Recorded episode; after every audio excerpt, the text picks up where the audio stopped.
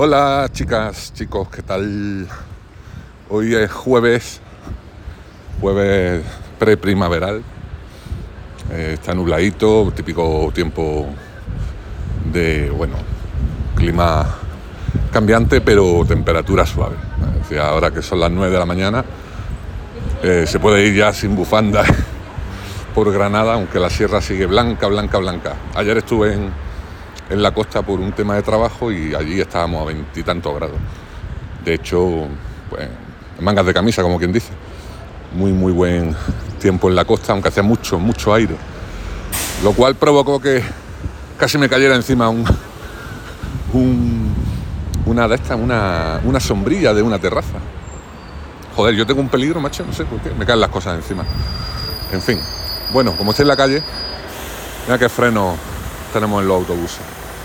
Eh, iré hablando y cortando conforme vaya teniendo disponibilidad a lo largo de esta mañana, ¿vale?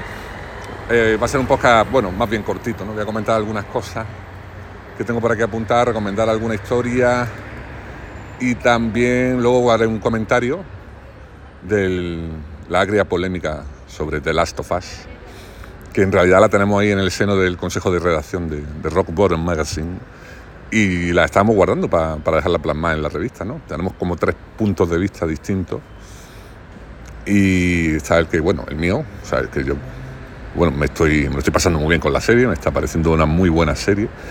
Luego está Javi, que dice que ni fu ni fa, entretenida, sí. Y luego está Dolphin, que dice que es una completa basura. Entonces, esos tres puntos de vista eh, seguramente los plasmemos en, en el próximo número de la revista, pero ya el Dolphin no ha podido aguantarse y ha hecho un podcast en el que me menciona a mí, pero claro, eh, yo en el, en el, mío tampoco me he pronunciado tanto ¿no? sobre The Last of Us, todavía no he terminado, ¿no? pero bueno, ya está a punto de terminar.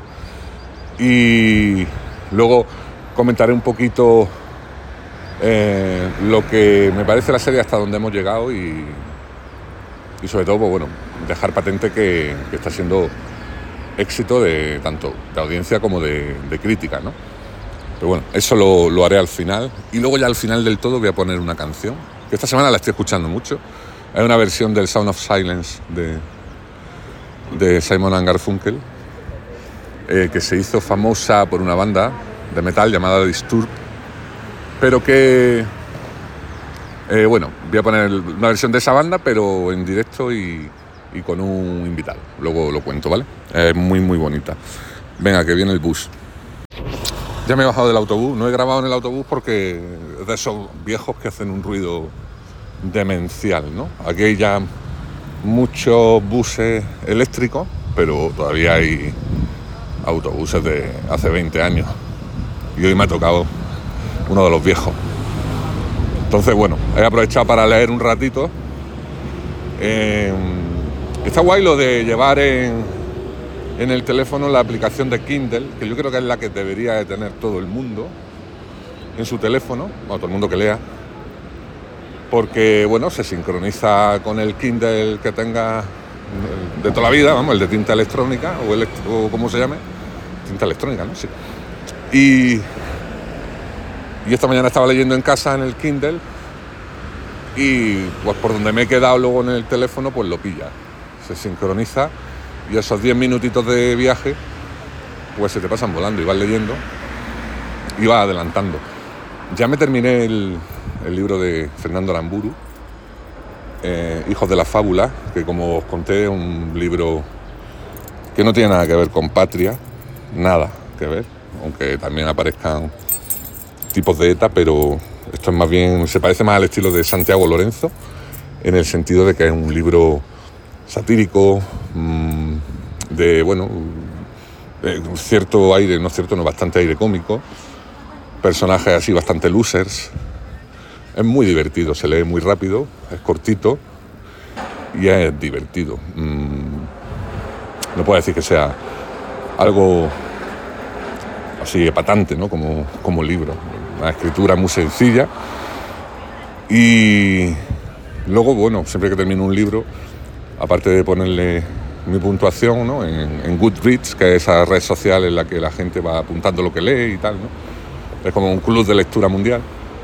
pues estuve leyendo también opiniones de otros lectores y más o menos coinciden, ¿no? Es un libro menor comparado con Patria, pero entretenido, bien escrito, sencillo y lo tienes que tomar como lo que es, una sátira, ¿no? De unos chavales que quieren ser etarras y en realidad son bastante torpes, ¿no? Yo me lo imagino como, como serie o como peli de comedia, ¿sabes? En plan como la de aquella que hicieron Fede, de Tarras, que, creo que la pusieron directamente en Netflix. De hecho, cuando, cuando Aramburu presentó este libro en la Fundación Telefónica en Madrid, le acompañó el director de, esa peli, de Fede de Tarras. Lo vi, vi la presentación en YouTube esta. Y en YouTube también he descubierto un canal de un señor mayor, de unos 70 años más o menos, que se llama El Rincón del Búho. En todo caso, luego os dejo el enlace. Es un canal de YouTube y este señor youtuber, ya jubilado, pues se ve que dedica todo su tiempo de jubilado a la lectura, ¿no? Y el tío, digamos que está especializado en novela policíaca, ¿no? Novela policíaca tanto española como de fuera, ¿no? Él dice que ha leído más de mil libros policíacos. Bueno, me lo, creo. El señor, si tiene 20 años más que yo, pues sí. Eh, y eh, bueno, tiene, un, tiene críticas graciosas, ¿no? Y precisamente estuve viendo lo que, lo que decía de este libro, ¿no? Pero él te analiza incluso el tamaño de la letra, porque es mayor, dice que le cuesta leer según qué libros por la letra que tengan y tal. Y es curioso. Así que os dejaré el enlace y podéis pasaros por su canal y ver lo que tiene que contar, porque creo que todos los meses hace un resumen de lo que ha leído y luego hace análisis de libros profundos, o sea que, qué bien. Ya me he empezado el tercero de, de La novia gitana, ya digo, es como una serie policíaca de la tele, pero el libro, muy entretenido, el tercero también empieza fuerte. Estos estos tipos no se andan con los Carmen Mola, como digo yo, no se, no se andan con, con circunloquio a la hora de describir la violencia, sobre todo la violencia sexual. Siempre hay depravados a cascoporro en sus libros. Y este, el tercero, no es, no es una excepción. Bueno, voy a seguir con un par de cosillas y luego, luego vuelvo. Ah, hablando de libros, ya os dije que podíais, podíais empezar a mandarme vuestro top 5 de libros de vuestra vida para hacer un especial libro en junio o julio. Yo creo que lo haremos en junio y así el que quiera comprarse libros para el verano, pues ahí tiene, va a tener un montón de ideas. Ya he recibido algunos listados de libros, ¿vale? Me ha gustado mucho el de Alemaño, no voy a decir qué libros son, porque lo vamos a dejar todo eso para el especial, pero me ha gustado la idea de Alemaño de hacer como una línea cronológica de, de los libros que le han ido influyendo o que más le han gustado, pero incluso desde que era pequeño, ¿no? Desde una literatura así un poco más infantil, pasando a alguna más juvenil, ¿no? Y digamos como una evolución, ¿no? Es otra idea buena. Eh, pero bueno, cada uno puede poner los cinco libros que más le han gustado en su vida o los cinco más importantes o los que han significado algo, en fin, muchas cosas. Aquí tenemos una obra al lado jolines, tío, verdad. Es que ya esto de grabar el podcast en la calle se meten por todos lados los ruidos, vamos, vamos. Una vergüenza. Esta mañana estaba precisamente escuchando un podcast que se llama Mac Illustrated. A los que os guste el mundo Mac, os lo recomiendo. Y el tío hablaba de cuando él empezó a hacer el podcast que lo hacía por la calle. Dice, ya ahora me da vergüenza escucharme de cómo lo hacía de cutre, porque lo hacía, pues eso, andando por, por la calle. Pero bueno, yo creo que es que el concepto de podcast es un poco esto también, ¿no? Digamos, ¿no? Mola, mola que sea así, como más, pues bueno, eh, casero y tal, hombre. Luego siempre a mí también me gusta mucho hacer el otro ya con musiquita y tal. Ay, bueno, eh, ya adelanté el otro día lo de mi pánico a que haya algún día un incendio provocado por mis, no sé cuántos enchufes puedo tener en casa. O sea, cuántos aparatos enchufados puedo tener en casa no sé, pues igual que todos vosotros, me imagino, ¿no? Por ejemplo, en la cocina. La cocina tengo una regleta en la que está el horno, el microondas, la tostadora y el kit este de calentar agua. Em, bueno, ahí yo creo que hay menos tensión, pero aún así pues va a formar parte de mi plan de intentar dar la máxima seguridad eléctrica al hogar he encontrado ya lo que voy a lo que voy a comprar. Son regletas, las venden en Amazon, ¿vale? Eh, os dejaré el enlace, pero cuando las pruebe y vea que van bien, ¿vale? Son regletas que se conectan a la wifi y con la aplicación pertinente en tu móvil. En mi caso usaré la aplicación de Alexa, crearé un grupo que se llamará regletas y ahí eh, encenderé o, apagaré y desactivaré las regletas conforme yo crea, ¿no? Que tengo que hacerlo, sobre todo por la noche, ¿no? Es decir, por la noche lo último que haré antes de irme a la cama será desconectarlas todas pues, con el móvil o con la voz. Es decir, desconectar regleta 1, 2, 3, 4. Va a haber una en la cocina, otra en lo que yo llamo mi despacho, que es una cutre mesa de Ikea con ordenador y compañía. otra la de la televisión, que es la que más me preocupa, porque ahí voy a tener que poner una regleta a lo mejor de 6 tomas tele, DVD, decodificador, Xbox, equipo de música y una lámpara y alguna cosa más que tengo por ahí.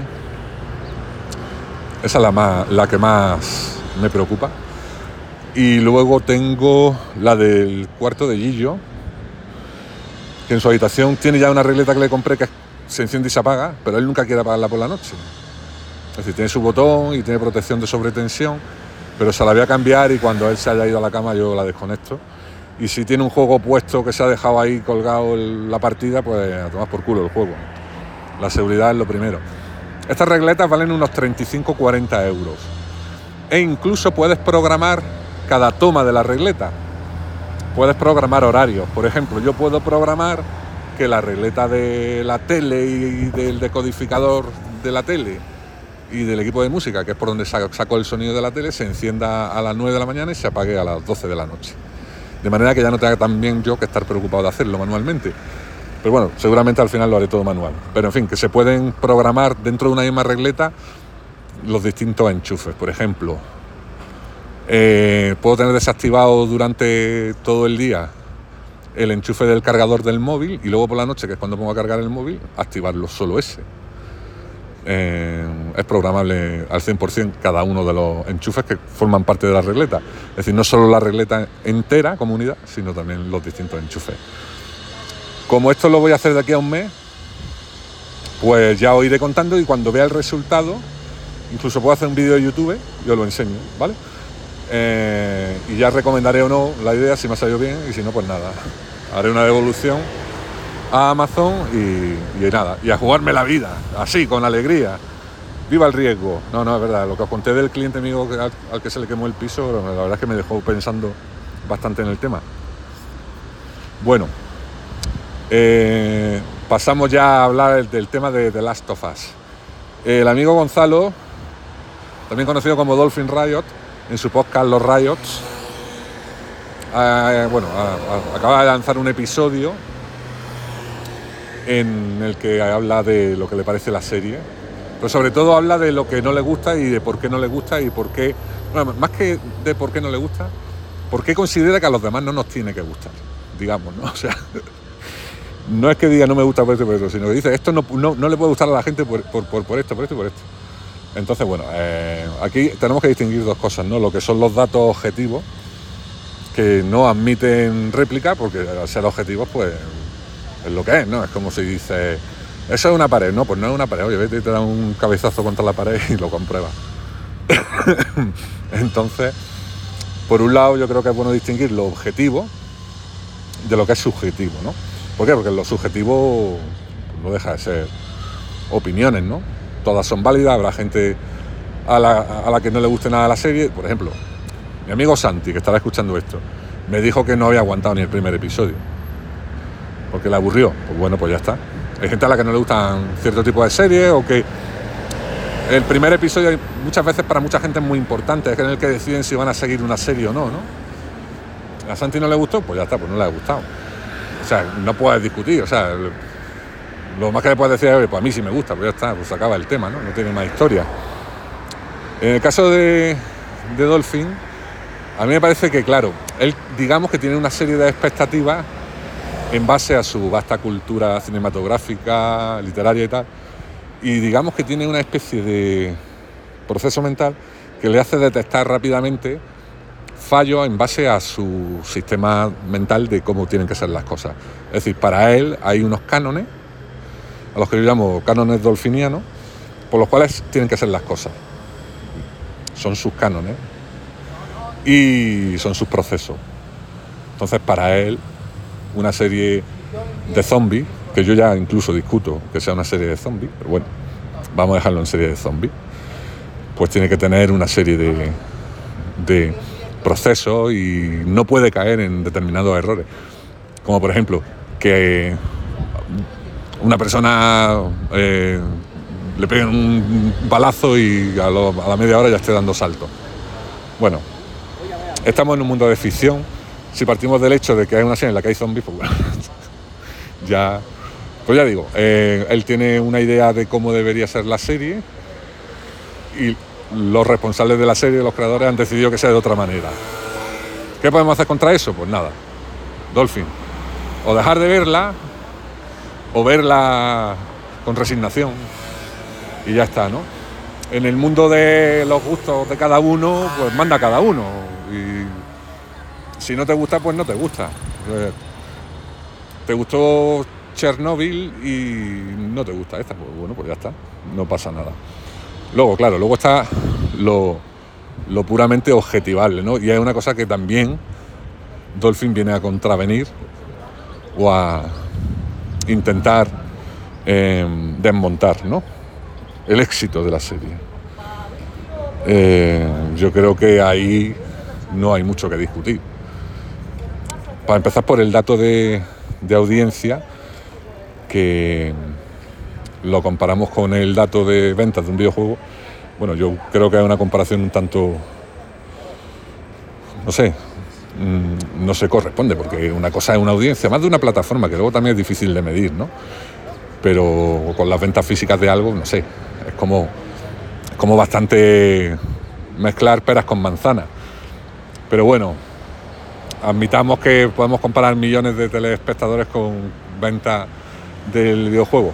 Claro, tenemos que tener en cuenta que no puedes comparar un videojuego que tiene 10 años, bueno, no sé cuántos años tiene, pero tiene bastantes años, con una serie que tiene un par de meses.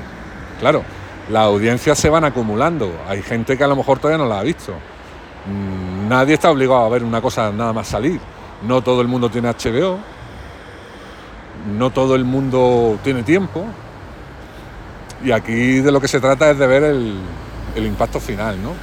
Pero bueno, poniéndonos un poquito con números, he estado investigando el tema y he, dado con unas cifras que además, estas cifras son dinámicas porque realmente lo que yo estoy diciendo ahora, a lo mejor la semana que viene ya no tiene validez, pues porque se han sumado muchos más telespectadores, ¿no? Entonces he encontrado lo siguiente. El episodio con el que se estrenó tuvo 4,7 millones de espectadores, solo en los Estados Unidos. Y fue el estreno de HBO más, visto desde el año 2010. Solo superado por el de La Casa del Dragón. ¿Vale? Eh, dos días después del estreno ya eran 10 millones. Y una semana después ya eran 18 millones. Y dos, no, 12 días después del estreno ya eran 22 millones de espectadores acumulados.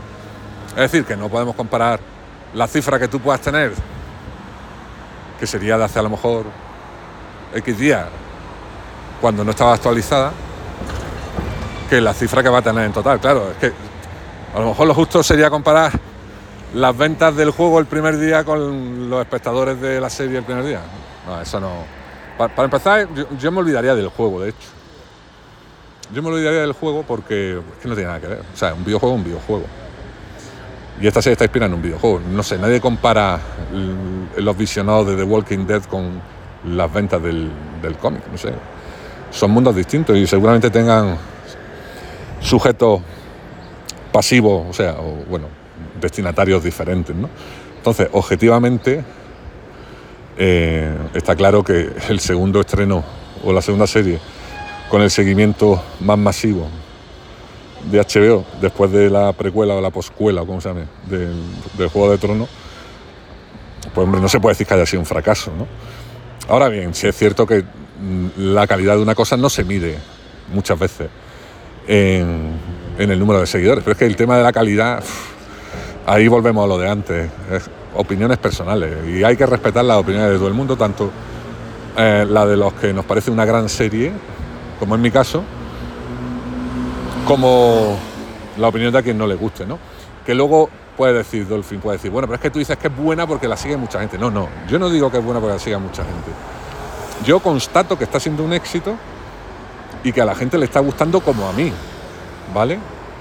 Y esto no es como el mundo de la música que tú dices, es que Rosalía vende mucho y es una mierda. Bueno, si te va un grupo de WhatsApp en el que haya fans de Rosalía, pues es una realidad alternativa, ¿no? Lo que estamos planteando. Lo que está claro es que dentro del mundo de las series, ¿vale? Estamos ante un producto notable en seguimiento del público. Pues si una serie es mala, la gente al final no la ve. ¿eh? O sea, quitando series juveniles que no nos van a gustar a los adultos, ¿no? Que nos van, a parecer malas pues porque están destinadas a un público que no somos nosotros, ¿no?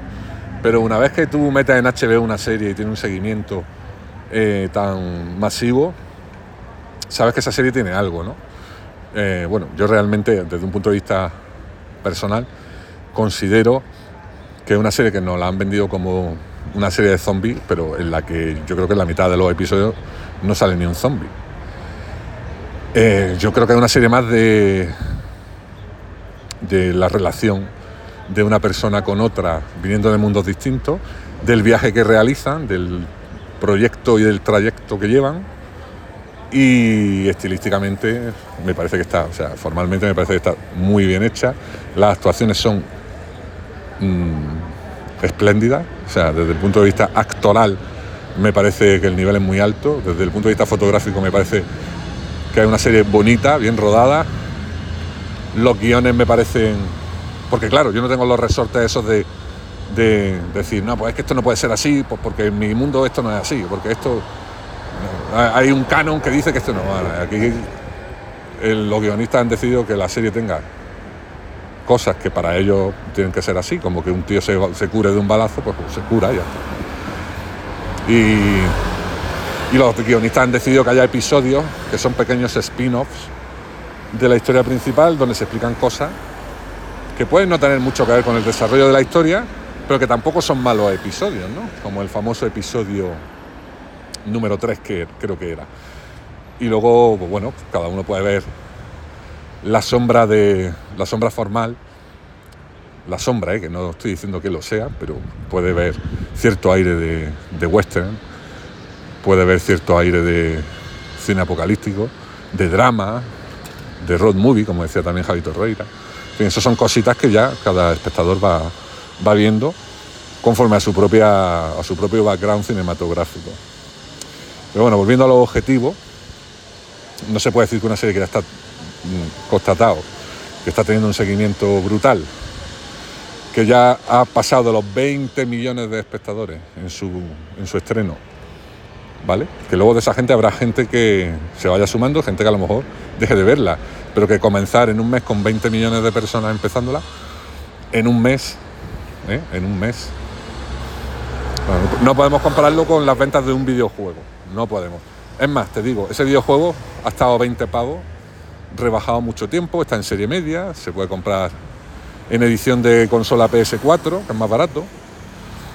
Eh, está en descarga gratuita también para los suscriptores de la tienda de PlayStation, en fin.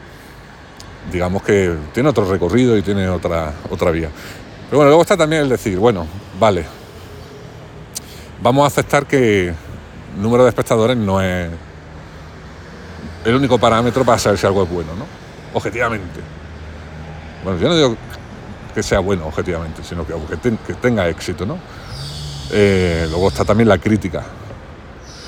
Y luego, cuando nos interesa, sacamos datos de, de Film Affinity, pero yo es, que, yo es que me fío mucho de Film Affinity.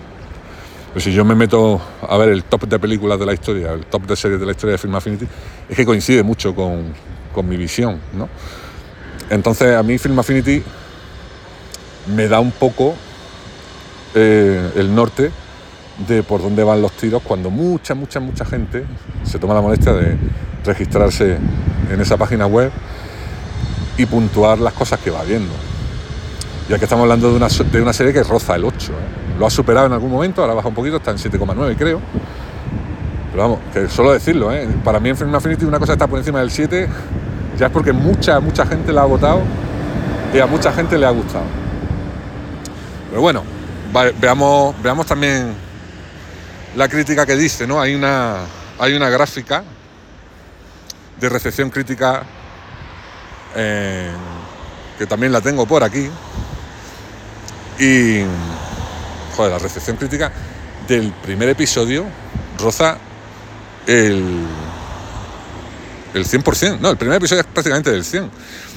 Y luego está, se mueve entre el 95 y el 100 los episodios tercero, cuarto y quinto.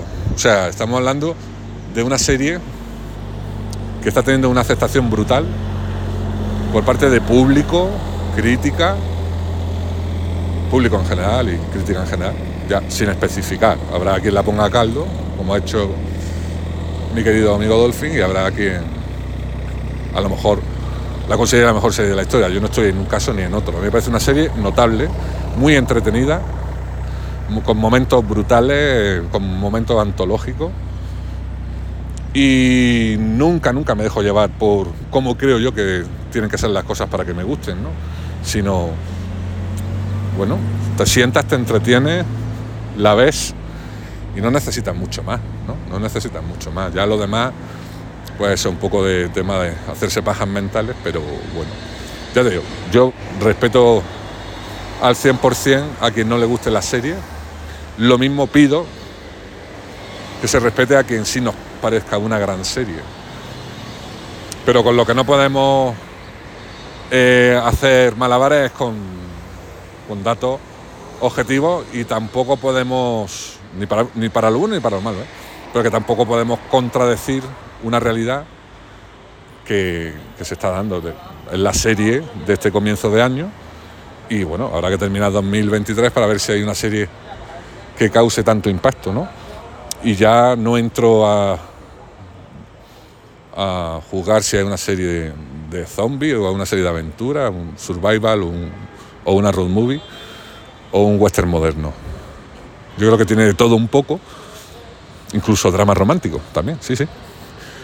Y creo que tiene de todo un poco y también eso para mí lo hace atractiva, ¿no? No, no son episodios lineales en los que sepa lo que va a pasar porque se quedó de tal modo, sino que cada episodio marca un comienzo y un fin de una historia, ¿no? Y eso me, gusta bastante. Bueno, pues ya está. Eh, por aquí lo dejo hoy. Mañana quiero grabar uno, no, mañana no, porque mañana tengo que llevar allí yo al fútbol y no voy a tener tiempo entre el trabajo y eso. Pues ya el fin de semana grabaré un, un podcast normal, con música y tal. Pero como he dicho antes, mm, voy a pegar aquí una cancioncita que llevo varios días escuchando, pues me gustan a mí los juegos de voces. Como hacían los Simon y Garfunkel con sus voces, pues lo hace el pavo este de los Disturbed con,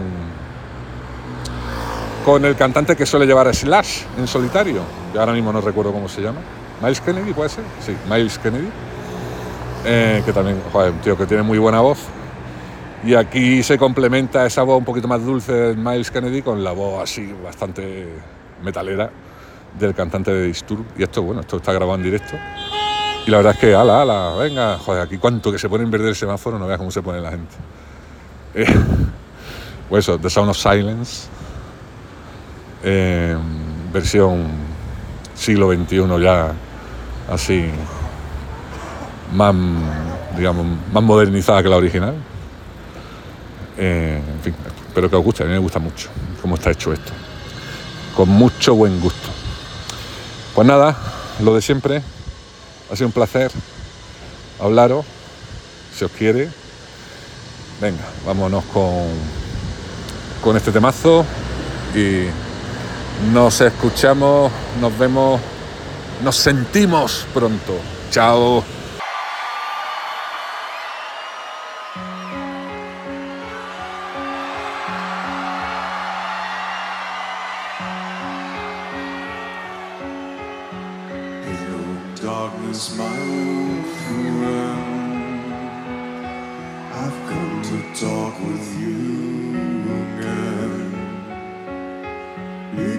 Visions vision softly creeping lifted seeds while I was sleeping. And the vision that was planted in my